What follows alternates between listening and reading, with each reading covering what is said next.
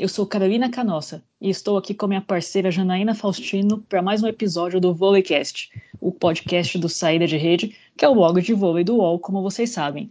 Jana, será que a gente ainda tem ouvintes depois de tantas emoções que o vôlei as seleções brasileiras de vôlei nos proporcionaram nas últimas semanas? Pois é, Carol, olá. É, agora acho que as coisas né, estão tranquilas, né? Acho que agora está tudo bem é, depois do sufoco, né, depois de tudo que o Brasil passou hoje, é, estamos começando então mais uma edição do Volecast. E o tema uhum. desse programa, claro, é o pré-olímpico. Torneio, o torneio mais importante dessa temporada 2019, uhum. que classificou seis seleções em cada naipe, seis no, no feminino e seis no masculino, para os Jogos Olímpicos de Tóquio no ano que vem. Né? Uhum. Vale lembrar que o Japão por ser o país sede, já está classificado para os jogos. Os jogos que já estão logo ali, né? Vão ser disputados entre os dias 24 de julho e 9 de agosto de 2020 já.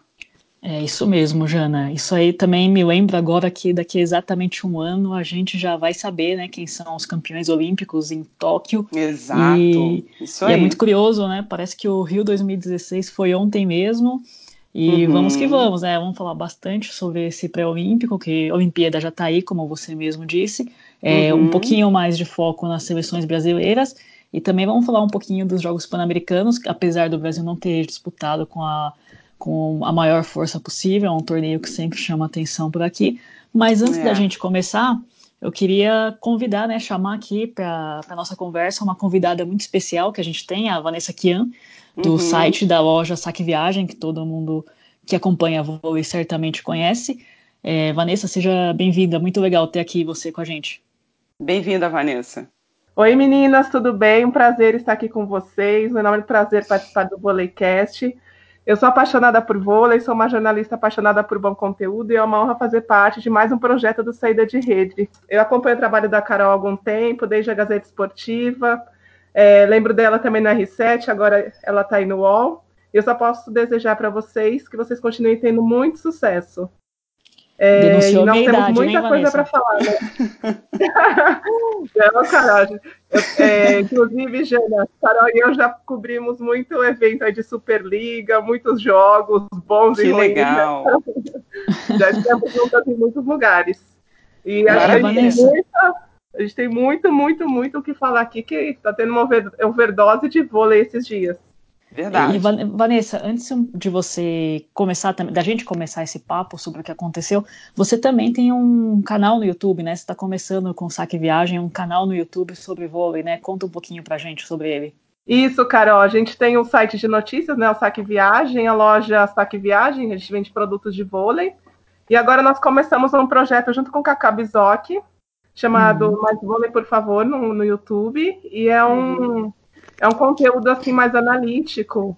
Legal, legal. Então, vocês, a audiência aqui do Voleicast, que eu sei que é uma audiência enorme, a conhecer o nosso conteúdo lá no YouTube. É só digitar, então, mais vôlei, por favor, na barrinha de busca do YouTube, certo? Isso, o Saque Viagem.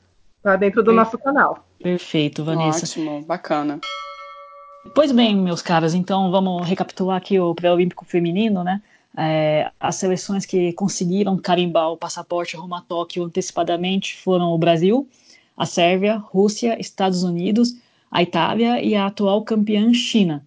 É, entre os homens, o Brasil também se classificou, assim como os Estados Unidos, a Polônia, a Argentina, a Rússia e a Itália é, que é, foi prata olímpica perdendo para o Brasil na, na, Rio 2016, né? E claro, uhum. obviamente os dois naipes já tem o Japão, que é, que é o país sede, e as outras equipes que faltam vão ser definidas nos pré-olímpicos continentais de janeiro. E teve muita gente boa, assim, né? Muita gente que é considerada favorito, que por pouco não teve que disputar esse pré-olímpico continental de janeiro, né, gente?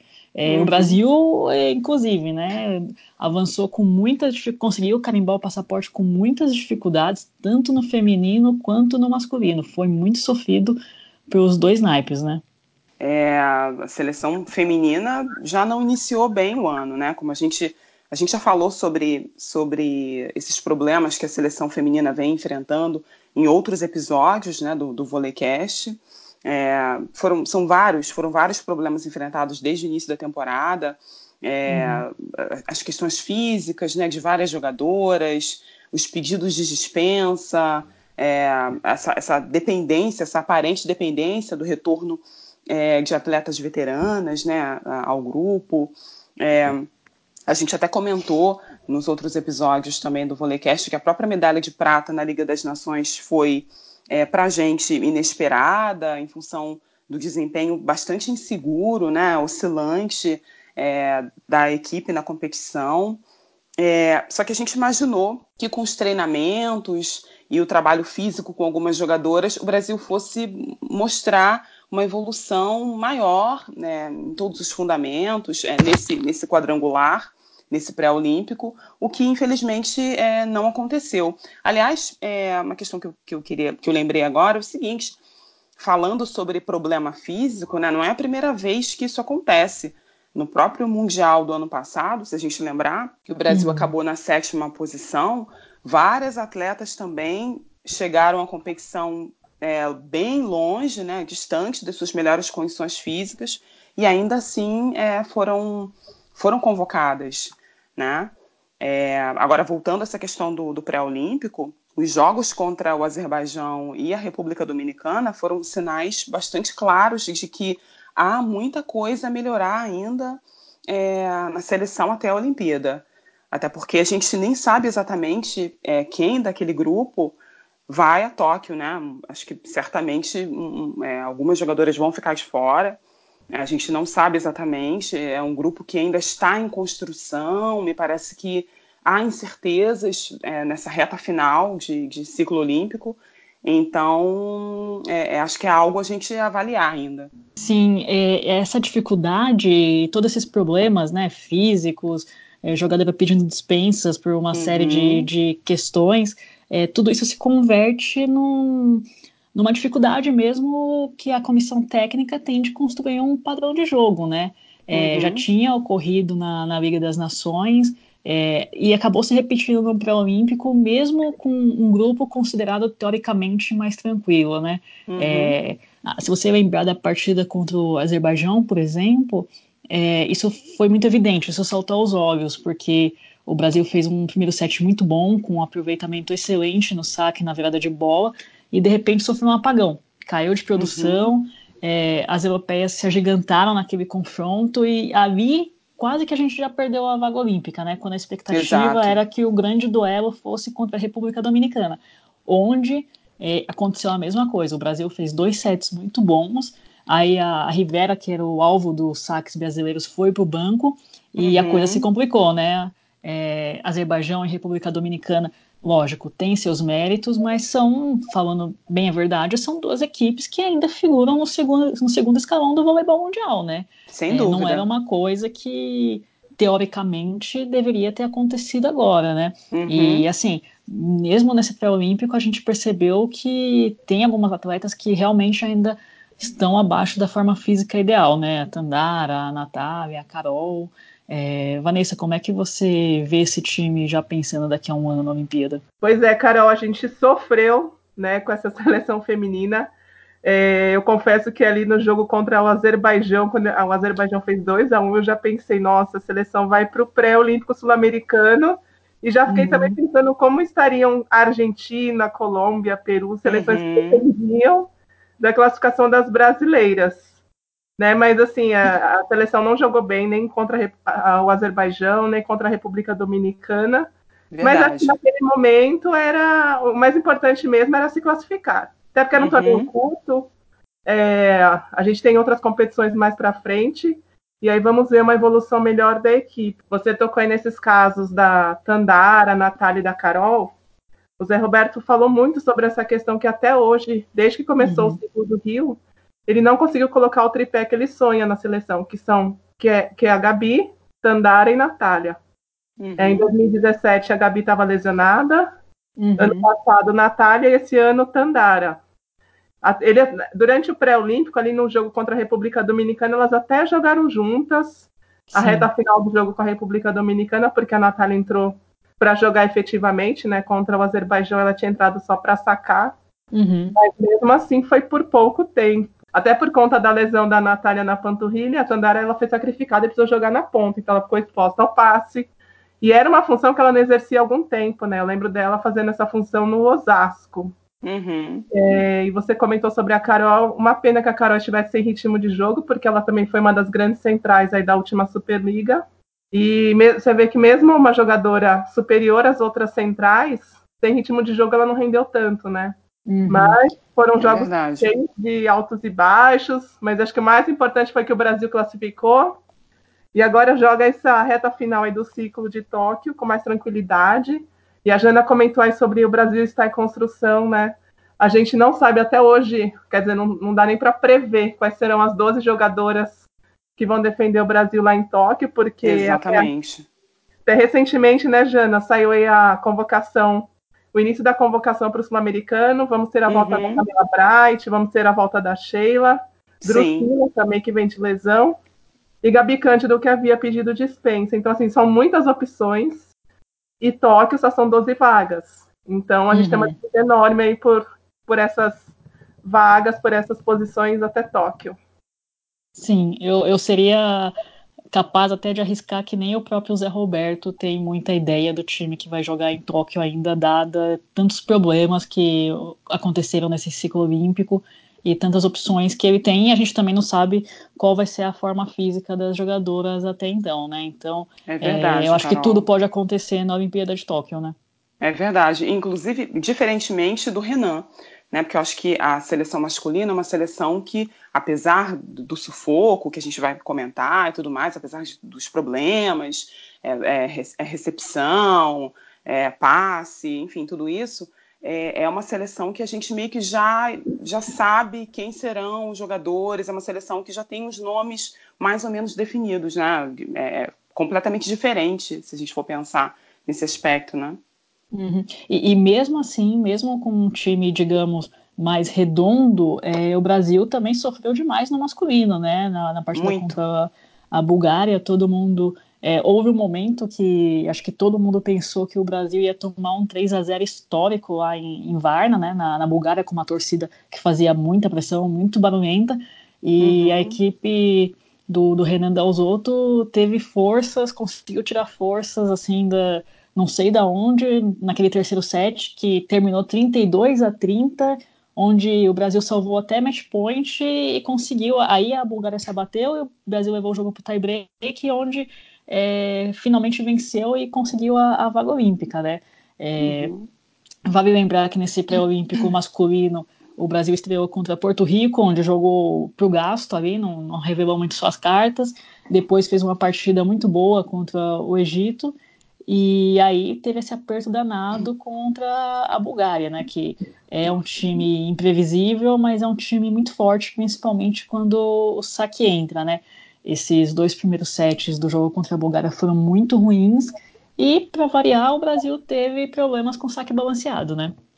Sim, mesmo saque balanceado, né, o flutuante, que fez estrago na, na seleção masculina na Liga das Nações, especialmente na fase final, quando o time nem subiu ao pódio, né? A gente viu, terminou, o time terminou na quarta, na quarta posição. E, e, e, sofre, e, todo mundo sofreu, né? Todos os jogadores da linha de recepção, o Thales, muito instável, né? muito inseguro. Uhum. É, o Leal também sofreu. O próprio Maurício Borges, que, que jogou as duas partidas, as duas primeiras partidas, né? contra Porto Rico e Egito, como titular, justamente para segurar a, a, a, linha de recepção. Ele não esteve bem né, no, no jogo contra a Bulgária e acabou substituído pelo Lucarelli exatamente para aumentar também o poder ofensivo, porque ele também não estava é, é, conseguindo virar bola, né? Uhum. E a dificuldade não foi somente no passe. O Brasil teve, fez um, certamente um dos piores, teve um dos piores desempenhos na temporada, nos dois sets iniciais, tanto uhum. no saque quanto no bloqueio, no ataque. O Bruno também teve um desempenho muito ruim na distribuição das jogadas, na armação. Nada uhum. funcionava, né? O time não funcionou de fato naqueles Nem o Wallace dois... funcionava, né? Que era Exato. o fogo do Brasil. É verdade. E, e, mas o time acabou melhorando ao longo do, do jogo, mesmo sem ser brilhante, conseguiu reverter essa, é, aquele, aquele quadro, contando também com a estabilidade dos búlgaros, né? Enfim, eles depois que eles perceberam o que aconteceu no terceiro set, quando o Brasil conseguiu salvar aqueles match points, acho que eles deram uma, uma murchada nítida, né? Eles não, não, não conseguiram manter o mesmo ritmo, o mesmo padrão de jogo. Agora, sobre o Wallace, é, que vocês comentaram, é muito interessante perceber a queda de rendimento dele. É, desde a Liga das Nações, se a gente, se a gente observar, né, na Liga das Nações ele também não foi decisivo, ele também oscilou muito. Justamente o Wallace, que foi o jogador mais importante do Brasil na Rio 2016, me parece que ele vem tendo uma queda de rendimento nessa temporada. É verdade, ao contrário do Leal, né, Vanessa? Não, o, o, o Leal assumiu a posição de oposto, né? Aquele jogador que, se a bola tá ruim, se a bola tá lá no fundo, ele bate e pontua. Foi uhum. impressionante esse jogo que ele fez contra a Bulgária. Eu até imaginei que ele não fosse vir de titular. O Renan, uhum. é, ele muda bastante o time, né? A gente não uhum. sabe direito a formação. É, no primeiro jogo jogaram o Maurício Borges, o Lucarelli. Depois o Leal entrou contra o Egito. Agora o Leal foi mantido contra a Bulgária. E assim, hoje ele foi aquele homem de, o, e assim, o Leal foi contra a Bulgária aquele homem de definição. Ele pode ter uhum. essa dificuldade no passe, que nem a Jana comentou, e, os, e até por isso os, os sacadores adversários vão buscar sempre o Leal por conta dessa dificuldade também para tirá-lo do ataque. Ele uhum. causa esse prejuízo, mas ele é o tipo de jogador que pontua de tudo que é, que é jeito. Ele tem realmente uhum. essas características do, do oposto e ele carregou o Brasil hoje uh, contra a Bulgária. Foi aquele jogador que a gente sempre sonhou na seleção, que a gente via muito no Sada Cruzeiro, na seleção de Cuba. E assim, ele teve números impressionantes. Eu anotei aqui, Carol. Uhum. Ele, fez dois, ele fez 22 pontos e teve 50% uhum. de aproveitamento no ataque. Ele fez mais Carregou pontos, o time. É, ele fez mais pontos que o Wallace e o Sokolov, né, a grande estrela da Bulgária. É, é o Wallace acho que fez 20, não foi isso? É, o Wallace cresceu junto com o Leal, né? A partir do Sim. momento que o Leal começou a virar, o Wallace pegou ali o vácuo Exatamente. e foi junto, né? Mas uhum. se não fosse o Leal, eu diria que o Brasil não teria se classificado agora. É não, e é bonita a emoção do Leal ali no final, ele bem emocionado, né, com a vitória, enfim, com a ajuda que ele deu para a seleção se classificar para Tóquio, porque é, por Cuba ele nunca teve a oportunidade de jogar uma Olimpíada e agora ele vai ter pelo Brasil, e que se Deus quiser vai ter a oportunidade também de ganhar uma Olimpíada. Uh, vocês estavam falando aí sobre essa questão de o grupo masculino parecer mais, mais já mais é, definido. Eu uhum. acho que ainda está em aberto aí a vaga de líbero. Não sei se Sim, vale, porque concordo. tem que lembrar que em Olimpíada são 12 vagas. Não sei se uhum. o Renan vai ter uma vaga com dois líberos. Uhum. Provavelmente não. É. Porque e nem é uma tradição dos técnicos, né? É, a Olimpíada é torneio tiro, tiro, curto, né? E você sempre pode deslocar um ponteiro em caso de lesão de vibra. Lesão de vibra é um, uma coisa um pouco rara, né? E com, é esse tiro curto você consegue colocar um ponteiro passador, né? Se for o caso. Isso. Se bem que na Rio 2016 a gente teve aí na seleção feminina dos Estados Unidos três levantadoras, né? Ali eles Mas o, o Kart Kira é um caso à parte, né? E acho, e não sei, o, Cachopa vem vindo muito bem, mas ainda existe um William aí na disputa. E a Olimpíada existe uma experiência maior. O, eu tenho gostado bastante do Cachopa. Ele não fez uma grande Superliga, mas na, com a camisa da seleção tem saído muito bem. Concordo, também acho. Tem o William também que está aí de olho nessa vaga. E voltando a falar um pouquinho do, do pré-olímpico feminino, cabe lembrar que o Brasil não foi o único, a única grande seleção a passar sufoco, né? Os Estados Unidos e a Rússia também tiveram um trabalho acima do esperado, né? Os Estados Unidos é, venceram a Bulgária de virada e a Rússia ganhou da Coreia do Sul, que é dirigida pelo Stefano Lavarini, agora ex-técnico do Minas, é, só no tie-break de, de, uma forma impressionante depois de quase ter tomado um 3 a 0 dentro de casa, né? O Carol, é... e a Coreia estava ganhando esse. A, Carol, a Coreia estava ganhando o terceiro set de 22 a 18. Eu não sei como pois elas é. conseguiram perder. Exatamente. Infelizmente, uhum. nenhuma TV brasileira né, transmitiu os outros jogos do pré-olímpico, então a gente fica só acompanhando ali no ponto a ponto da Federação Internacional. Uhum. Mas estava 2 a 0 Coreia e 22 a 18 no terceiro set. Pois é, imagina a Rússia perdendo essa vaga dentro de casa, né? É, seria uma coisa. E, e, assim, o Brasil, se perdesse a da República Dominicana ou do Azerbaijão, é, o pré-olímpico sul-americano é muito mais tranquilo que o pré-olímpico europeu, né? Então a Rússia estaria em muito, um lençol assim muito complicado, né? um maus lençóis completamente, né? Algumas dessas seleções vão ficar, ficaram de fora desse classificatório, vão ter que tentar a vaga agora em janeiro, né? É, a gente está falando do pré-olímpico europeu, que vai ter a Turquia, que é, apesar de ter sido atropelada pela China, é um time que está crescendo muito, é um time que não dá para brincar com elas. A Holanda, que foi semifinalista na, na Rio 2016, é um, também uhum. é um uhum. time cheio de altos e baixos, né? Não viu a cor da bola contra a Itália, mas é um time de, de qualidade. Tem a Alemanha, tem a Polônia. É, com certeza vai ser uma briga e tanto nesse pré-olímpico europeu, né? Vai ser bastante interessante acompanhar em janeiro. Agora vocês imaginam se a Rússia não tivesse conseguido a classificação, porque a Rússia também vem de uma geração fraca, né? Se comparada uhum. com outros ciclos, é uma geração fraca. Mas, e teria que brigar com a Holanda, a Polônia, que vem crescendo demais, Turquia, Alemanha. Seria interessante acompanhar essa disputa de fora. Tudo Verdade. isso, todo, todo, toda essa galera boa lutando por uma só vaga, uma né? Vaga, Esse é o detalhe. Isso, uhum, uma vaga, pois é. Uhum. É, já no masculino, a Argentina, por exemplo, conseguiu a vaga é, de forma surpreendente, vencendo o Canadá, a Finlândia. O Canadá e a Finlândia, né, dois, dois times bons, né, não são, são times de bom nível, é, não são times bobos, né? E a China. Aí a gente pode até falar um pouco sobre o trabalho do Marcelo Mendes, acho que já é a mão dele um pouco aí, né, dando uhum. resultado nesse pré-olímpico, né, uma classificação é, surpreendente mesmo. E a França, que estava no grupo D, junto com Polônia e Eslovênia, que também é uma boa seleção, e a Tunísia, acabou desclassificada, né, não conseguiu a vaga, foi desclassificada pela Polônia, né, bicampe, bicampeã mundial, biconsecutiva, uhum. né. Os franceses foram atropelados por 3 sets a 0 com uma grande atuação do Leon, né, o polonês, cubano naturalizado polonês, Uhum. É, o Leão já mostrou que veio, colocando 18 bolas no chão nesse jogo, ele foi muito bem. O NHP, que é a outra estrela, né, do outro lado, fez só nove pontos nessa partida, ele teve a mesma pontuação do Boyer, né, o oposto.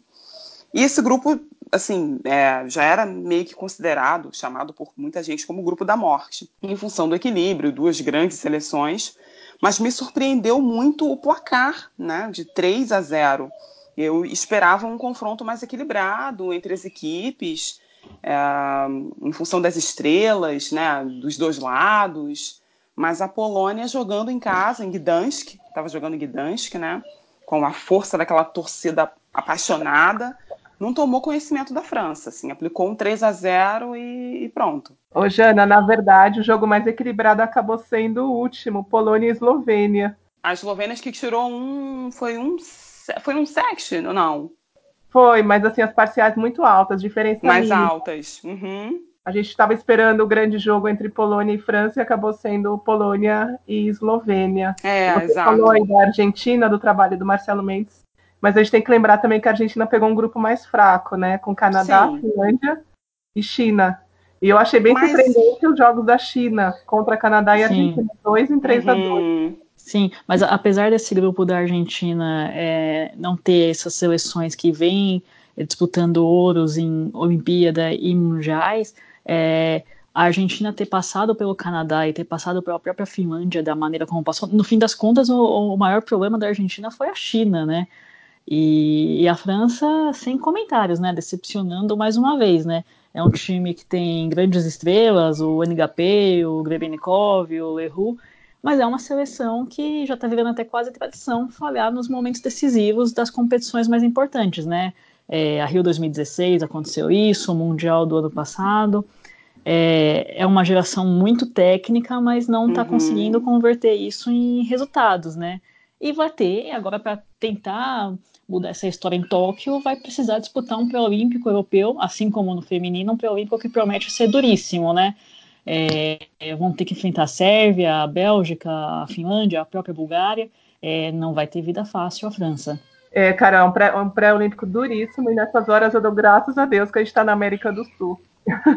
quando eu estava assistindo ao jogo contra a Bulgária, eu estava até mais tranquila, porque como a Argentina já tinha classificado, pensei, bom, se o Brasil não conseguir a classificação, é, a disputa vai ser contra Chile, contra a Venezuela, fregueses mais históricos. O complicado seria se a Argentina não tivesse conseguido a classificação, porque tem, tem questão de rivalidade, uhum. um jogo para definir vaga para Tóquio seria muito mais complicado. É, e sem falar que a Argentina tem feito jogos bem parelhos com o Brasil, né? É, uhum. Mesmo na Liga das Nações, a Argentina, assim, o Brasil ganhou, mas, mas assim, suou, sabe? Ganhou no tie-break os jogos têm sido complicados contra a Argentina. É, é um time, de fato, muito muito técnico, um time jogueiro, né? É um time complicadinho. Não, e você definir sua classificação em um jogo é, de uma rivalidade enorme com, com um vizinho, assim, um rival histórico, é, seria muito complicado. Mas graças a Deus deu tudo certo. É, dessas, dessas seleções aí que vocês citaram, por mais que a França venha capengando, venha é, não venha correspondendo às expectativas nos grandes nos grandes torneios, eu aposto mais nela para esse pré-olímpico aí de janeiro. É, eu acredito também que a Sérvia tem uma sofre uma pressão grande aí, porque ela já não se classificou né, para Rio 2016. Uhum. Exato. Uhum, já, foi uma, é, já não se classificou. E uhum. tem a questão uhum. também do feminino. Querendo ou não, existe uma comparação. E a seleção feminina da Sérvia vem de um vice-campeonato olímpico e, e ela é a atual campeã mundial. Exatamente. Então, uma pressão que não existe ali para a Sérvia, para a seleção dos homens da Sérvia alcançar essa classificação. E vamos ver o que, que vai, vai acontecer, né? Porque agora, como o Brasil e a Argentina se classificaram pelo pré-olímpico, digamos, mundial, abriu a terceira vaga aqui na América do Sul.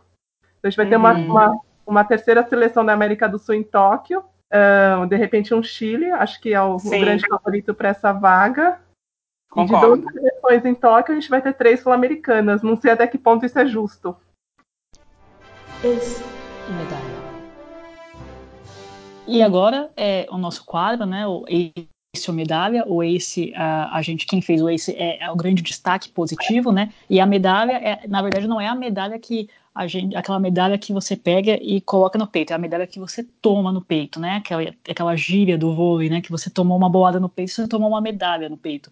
E o Ace, para mim, é, vai para a seleção masculina da Argentina. Conforme vocês mesmos já, mesmos já mencionaram, é um time que está em franca evolução nos últimos anos, uhum. já vem incomodando o Brasil, não é de hoje. É, tem tudo para ser uma surpresa na Olimpíada de Tóquio, o que quase já foi na, na Rio 2016, né? Para quem não lembra, na Rio 2016 o Brasil e a Argentina se encontraram nas quartas de final, com a Argentina passando em primeiro e o Brasil passando em quarto, né? Ao contrário do que é, muita gente poderia imaginar, né? Uhum. E eu também queria fazer uma menção honrosa nesse ace para a República Dominicana, né? Que é, além de quase tirar a vaga, essa primeira vaga antecipada do Brasil no pré-olímpico, é, ainda ganhou a medalha de ouro nos Jogos Pan-Americanos, né? É um belo Verdade. trabalho que um brasileiro, o Marcos Kivieck, tem desenvolvido lá e estão indo muito bem, né? Verdade, ganhou da ganhou da Colômbia, né? Do Rizola é uhum. realmente um trabalho muito consistente do que vier, que depois de um, de um bom tempo é, vem mostrando resultados bem, bem bacanas é, com as dominicanas. E, e a medalha, é, Jana? Quem tomou a medalha no peito, na sua opinião? Pois é, acho que quem tomou a medalha no peito foi realmente a seleção francesa.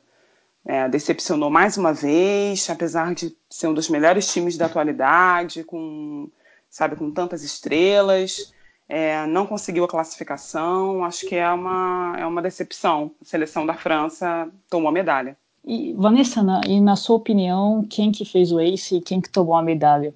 Olha, cara, eu vou apontar aqui uma seleção que nem se classificou, mas que eu achei uhum. muito interessante os placares que ela fez contra a Argentina e Canadá, China, porque a China uhum. no masculino a gente nunca espera muita coisa dela. Sempre uhum. foi as escolas asiáticas é, do masculino por conta de questão física, elas se, são sempre muito abaixo da, das escolas europeias e americanas. Então, assim, uhum, foi uma coisa uhum. que me surpreendeu, porque quase também complicou a vida de Argentina e Canadá, porque uhum. fez jogos no tie break. E, e, o pior, na sua opinião, você diria que é a França também? Olha, a França me decepcionou, porque essa seleção que a gente já comentou, que a gente sempre espera muito, muito deles, né, por serem muito técnicos, terem um, um jogador extraordinário como em HP, Uhum. Mas eu vou citar o Pan-Americano em geral. Eu achei o nível fraquíssimo, fraquíssimo. Vocês uhum. estavam falando aí da República Dominicana, mas sejamos honestas, né? A República Dominicana, claro que o trabalho do Marcos Kivieck é muito bom. Ele já mantém a seleção da República Dominicana há dois ciclos aí em alto nível, brigando com as grandes potências. Uhum. Mas o, o Pan-Americano em geral, o nível foi muito baixo. É, aproveitando que a gente está falando sobre os Jogos Pan-Americanos de, de, Lima, é, o Brasil teve uma participação decepcionante, considerando-se o histórico do, do, país na competição, né? Ficou com a medalha de bronze no masculino e foi quarto colocado no, no voleibol feminino do, dos Jogos Pan-Americanos, né? É, particularmente, eu no feminino já não esperava muita coisa. Eu achei que saiu até no lucro, é, considerando-se que foi um time assim que é, nunca tinha jogado junto, com várias jogadoras que estiveram na seleção, entre aspas, principal ou num grande torneio, vamos por assim dizer, pela primeira vez, é, misturado com peças que estão sendo testadas para valer agora em 2019, né, como a Lorene, como a própria Macris, que era a jogadora mais é, rodada, mais experiente do grupo, né, e era um time que nunca tinha jogado junto até chegar em Lima, né? Onde foi a, a disputa do PAN. É, se vocês lembrarem, no fim de julho, e a competição aconteceu feminino aconteceu na segunda semana de agosto, sequer a convocação do, da seleção brasileira feminina tinha sido divulgada, né? É, entre uhum. os homens, o, o, Brasil até que se preparou um pouquinho mais, né? Ficou algumas semanas lá no centro de treinamento de Saquarema, é, treinando sob o comando do Marcelo Francoviac, que é o assistente do, do Renan Dalzotto na seleção principal masculina, mas faltou ritmo de jogo, né? E isso se converteu em problemas na virada de bola, né? Principalmente pela entrada, o Lucas Loy e o Rodriguinho é, não renderam, somente uhum. o Abuba estava virando bola, né? O, o Thiaguinho também foi bastante regular durante toda a competição e ficaram com bronze depois de serem atropelados por uma jovem equipe cubana, né, que ganhou com facilidade, depois perdeu a final para o time B da Argentina, mas é um, é um time que parece ter potencial ainda, né, uhum. que ainda uhum. vai contar com um reforço de alguns grandes nomes, como Simon, por exemplo, depois que é, houve um acordo deles com a federação local que resolveram fazer alguma coisa, né, depois de perder o Leal para o Brasil, o Leão para a Polônia, o Juan Torena para a Itália, é, acho que Cuba, de repente, pode pelo menos parar essa, essa queda que, que teve nos últimos anos. É, mas no caso do, do feminino, é o Zé Roberto, né, que anunciou que vai deixar o comando da seleção depois dos Jogos de Tóquio em 2020, fez uhum. questão de ir pessoalmente, é, comandar a equipe lá em, em, Lima, mas não conseguiu fazer o time chegar ao pódio, né? É, uhum. Com jogadoras bem jovens, é só a Macris, né, como você falou, só a Macris, a Lorênia e a Mara, né, que uhum. representaram essa equipe principal, né, que participou do pré-olímpico e tudo mais. O Brasil saiu dos jogos sem medalha depois de 16 anos, um marco uhum. bem, bem importante, né? Elas tiveram essa, essa queda é, histórica de virada na semifinal pra, é, diante da Colômbia depois perderam a disputa do bronze para a Argentina, que a Argentina que conquistou outra medalha inédita, né? A Argentina que é, tem vivido um momento bastante conturbado, né? Os jogadores, tanto a seleção feminina quanto a masculina, com a federação local, os jogadores uhum. se organizando, né? Para, enfim, para fazer uma série de reivindicações. E a Argentina, apesar desses problemas, o masculino conseguiu o ouro e, e o feminino conquistou essa medalha de bronze é, né, e, e, assim, com dificuldades, com bastante dificuldade na virada de bola, é, especialmente com as ponteiras, né, muita dificuldade na entrada, com a Lana uhum. e com a uhum. Mayra. É, o Brasil, é, nessa semifinal contra, contra a Colômbia, não conseguiu rodar né, a partir de um, de um determinado momento. É, uhum. Principalmente porque a Paula Borgo caiu muito de produção, justamente no momento decisivo. A Lorene que vinha tendo uma performance bem consistente, bem regular no, no, no pré-olímpico, é, teve um problema no joelho, né, não conseguiu render é, o que o estava rendendo. E aí, e, e, aí eu acho que tem um problema aí, porque ela continuou em quadra, né, o Zé não, uhum. não fez a substituição. É, acho que aí, no caso, acho que valeria uma substituição, valeria tentar alguma outra jogadora, enfim mas ela permaneceu em quadra. Sem falar nas, nas deficiências, na recepção, no bloqueio, enfim. É... E também, como masculino, as meninas não tiveram uma preparação ideal, adequada para a disputa desses Jogos Pan-Americanos. Uhum. Isso é, desculpa, na sua opinião, Vanessa? Você acha que a falta de uma.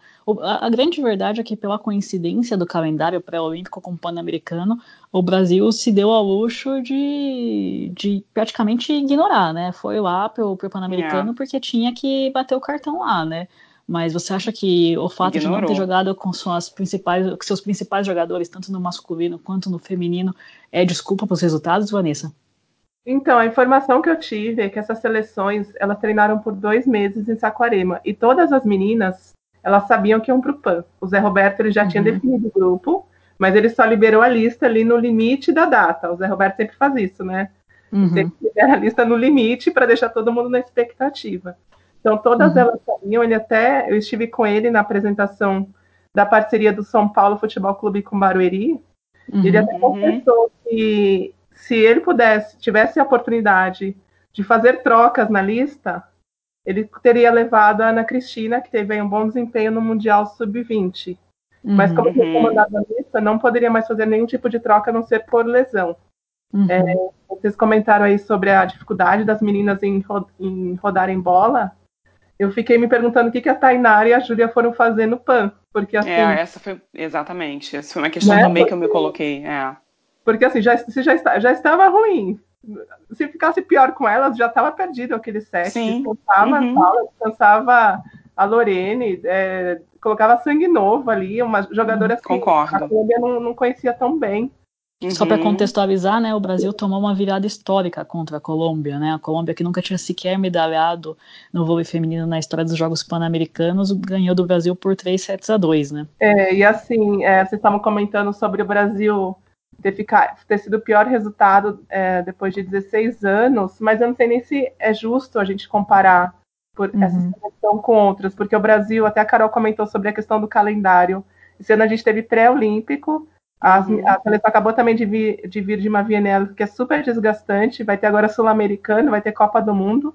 Então foi praticamente um catadão, né? Disputar os Jogos Pan-Americanos. Uhum. Eu mesma não esperava. Eu até até imaginei que elas pudessem cair na, na primeira fase, porque a gente tinha, o, tinha Porto Rico, que estava uhum. vindo pré-olímpico, ou seja, estava com mais ritmo, estava com o time titular, com a Áurea Cruz. Uhum. E a Argentina também, por mais que seja uma seleção mais fraca, mas estava com ritmo de pré-olímpico e estava com e estava também com seu time titular. Aí a uhum. gente é uma pena, né? Porque o, o Pan-Americano sempre teve esse charme de ser as Olimpíadas das Américas e ficou super sucateado porque se a, gente, se a gente for pensar nas Américas, a gente tem três grandes forças: Brasil, Estados Unidos e República Dominicana a um nível mais abaixo. E uhum. as duas grandes forças foram com time C, time D. Os Estados Unidos nem passaram de fase. É, eu achei os jogos tão ruins que tinha jogo que eu não conseguia nem assistir assim inteiro. A gente... Carol, a gente se formou em jornalismo na Casper Libero. Carol deve lembrar do Zuca, que é a competição dos Jogos Universitários de Comunicação e Artes. Os jogos são horríveis. E eu ficava vendo o pai pensando no Juca, parece o Juca isso aqui. Porque eu realmente uhum. achei muito ruim o nível. Sim, infelizmente os dirigentes não conversam, né, para que todo mundo pudesse dar um bom espetáculo para quem gosta de vôlei, né? É uma pena, que é uma competição que todo mundo espera, a imprensa cobre muito bem, tá em TV aberta, tá em TV fechada, e por conta desse calendário de tantas, tantas competições ao mesmo tempo, você vê que o handball, vocês uh, no handball, no PAN, ele é classificatório olímpico, então as seleções vão com sua força máxima. Uhum. Tem jogos, né? Jogos de qualidade. No vôlei a gente não viu nem isso, não viu isso nem no feminino e nem no masculino. Uhum. Agora, uma questão que eu, que eu gostaria de colocar, que eu também eu até conversei, cheguei a conversar com, com a Carol isso ontem, é que eu não entendi muito bem por que, que o Kira ele optou por esse grupo é, é, no, nos, nos Jogos Pan-Americanos. Porque na Copa, na Copa Pan-Americana, a Rachel Adams, a, a Low oposta, a Adams central, né, no caso, é, enfim, ele, ele usou, ele utilizou outras jogadoras, é, jogadoras mais experientes, né, com, é, na Copa Pan-Americana, e essas jogadoras simplesmente não jogaram, o, o, não participaram dos jogos, né, eu não entendi exatamente o que aconteceu, e a seleção americana acabou caindo, né, na fase de grupos, perdeu para o Brasil, ficou uma coisa meio estranha, né? É, uma seleção americana também bem fraca. Sim. É. Com muitos erros, né? Erros uhum. bizarros até, né? Realmente um nível universitário de quem nem está tentando se, eh, se profissionalizar em outros países, né? Porque na, nos Estados Unidos todo mundo começa na universidade, mas uhum. já começa a ficar com um nível é, bastante alto e acaba indo jogar em outros países. Aqui, quando a gente está falando em nível universitário, é nível universitário Juca mesmo, né, Vanessa? Não, é, não eu juro para vocês que eu assisti aos jogos, inclusive o primeiro, Brasil e Porto Rico. Eu falava, meu Deus, olha o nível desse jogo. Muito, muito ruim. É, hum. Muito fraco. Você, eu esperava muito mais assim do PAN e fiquei lembrando de grandes PANs que a gente já teve, como aquele inesquecível final de Winnipeg, Brasil e Cuba, Uh, Brasil e Venezuela, que a gente já teve no masculino também grandes jogos, e, uhum. e, e, olhando para aquilo e pensando, meu Deus, olha a que nível chegou o PAN. Eu espero que a edição de, do Chile, né, daqui a quatro anos, seja diferente. Eu fiquei também bastante decepcionada com o público. É, uhum. Como o Peru tem essa tradição no vôlei feminino, lá da década de 80 e até hoje, né, uma torcida apaixonada, eu esperava uma arena mais quente, assim, eu achei uma arena fria, Uhum. É, o público também tem a questão que o ginásio era aberto, é, estava muito frio lá, né? 15 graus, é, 14 graus. Isso também inibe um pouco o público, mas eu esperava uma participação maior, assim, das pessoas no, no jogo. Uhum. Uhum. Pois é, fica aqui ó, os nosso, a nossa torcida para que é, os, o, próximo, o próximo e os próximos PANs sejam melhores e voltem a ser aquele torneio que empolgava, e, e, não só pelo título em si, né? O título eu acho que é só um detalhe. Como você mesmo ressaltou, o, o PAN é uma competição que tem muita cobertura de mídia e acho que muita gente assim começa a gostar de vôlei, começa até a jogar vôlei, justamente vendo essas partidas na televisão, né? Não, meu tio, ele sabe que eu trabalho com vôlei, ele me ligou e falou, nossa, que seleção é essa que eu não conheço ninguém? Aí tive que explicar, porque assim, a, a Record e o Sport TV que fizeram a cobertura, eles engrandeceram o evento deles, né? Então a ah. Fabi, por exemplo, falava que a Argentina estava jogando super bem. Mas assim, hum. a Argentina estava jogando super bem para o nível que ela encontrou. Ela no nível Sim. internacional ela não joga super bem, ela é muito abaixo das outras seleções. Uhum. Então, assim, é, que nem a Carol usou a palavra, foi bizarro, achei bizarro. É, vocês estavam falando sobre não entender algumas questões nas seleções. Eu não entendi, por exemplo, o Zé Roberto é, começar com a Lara e não com a Maiane, né? Porque a Maiane uhum. é uma central mais jovem, a, a Lara já tem 30 anos, e a Maiane tem participado da seleção principal na reserva, mas tem indo para as viagens. Também uhum. fiquei me questionando porque a opção pela Lara. Bom, gente, esse foi o o, o Volleycast, né? Assunto não faltou aqui hoje. Acho que se deixasse, a gente poderia fazer um podcast de cinco horas, né? Porque é, foi muita coisa legal, assim, apesar, lógico, a gente está criticando o PAN, mas eu acho que é um assunto que, que rende bastante, é um assunto muito legal de se discutir, né? É, eu queria agradecer bastante a, a presença da Vanessa, né? É, mais uma vez também agradecer a Janaína, que já faz o Saída de Rede lá no, no UOL comigo. Para quem quiser acompanhar nosso trabalho diariamente, é só entrar no, no site saidaderede.blogosfera.uol.com.br. É, tem o nosso Facebook, né? facebook.com.br saída de rede, o Twitter, arroba saída de rede. E, Vanessa, faça aí também a sua promoção antes da gente se despedir. Bom, galera, audiência do Volecast, audiência do, do Saída de Rede, é, a gente está no saqueviagem.com.br, esse é nosso site de notícias. Nós temos também um e-commerce de produtos de vôlei, com camisas de clubes, camisas de seleção e acessórios, que é o loja.saqueviagem.com.br. E nas redes a gente está como Saque Viagem, tanto no Instagram quanto no Facebook. Perfeito. E você que está ouvindo o Volecast, ajuda a divulgar o nosso trabalho, né? Ajuda a divulgar a palavra do vôlei por aí, né? De, é, manda esse podcast para um amigo, é, ouça, dê sua opinião nas nossas redes sociais também. É, eu acho que isso é muito importante também, porque é, apesar do vôlei de seleções agora dar uma paradinha nas próximas semanas antes do início do Sul-Americano e da Copa do Mundo, é assunto é o que não vai faltar nesse ano que tem até Tóquio, né, Jana? Verdade, com certeza. Então a gente está uhum. terminando, né? A gente está finalizando. Um abraço a todos. E nos vemos no próximo, né, Carol? Obrigada, Vanessa, pela participação. Obrigada, um meninas. Adorei a experiência. E lembrando que também agora no final do mês tem sul americano e eu estou bem, depois desse PAN, eu estou bem curiosa para saber quem que vai ser a segunda força aí da América do Sul. Eu estou apostando na Colômbia, viu? Eu gostei mais da Colômbia do que da Argentina nesse PAN. E o Peru ficando mais para trás ainda. E uhum. tem o masculino também, né? Que a briga vai ser boa. Agora tem uma vaga sobrando aí, uma vaga soltinha rumo a Tóquio. Verdade. Tá certo, então, pessoal. Um grande abraço e até o próximo programa.